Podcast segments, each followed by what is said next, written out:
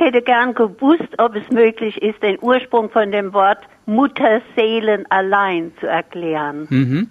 Das kann man recht gut machen. Diese eine Erklärung, die Sie häufig lesen werden, behauptet, es komme aus dem hugenottischen moi tu seul. Genau, ja. also ich ganz alleine. Ja, ja. Das klingt ganz gut.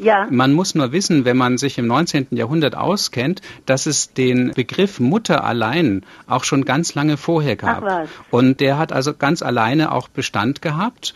Und es gab auch den Ausdruck Seelen allein. Ach, und es hat also offensichtlich im 19. Jahrhundert sich jemand gedacht, wenn es diese beiden Begriffe gibt, dann möchte ich die noch steigern, indem ich sie das verbinde. Also das hängt mit dieser Gartenlauben und romantischen Schön. Ader zusammen, dass mhm. man das nochmal gesteigert mhm. hat. Und das mhm. andere mit dem Französischen, das ist etwas weit hergeholt.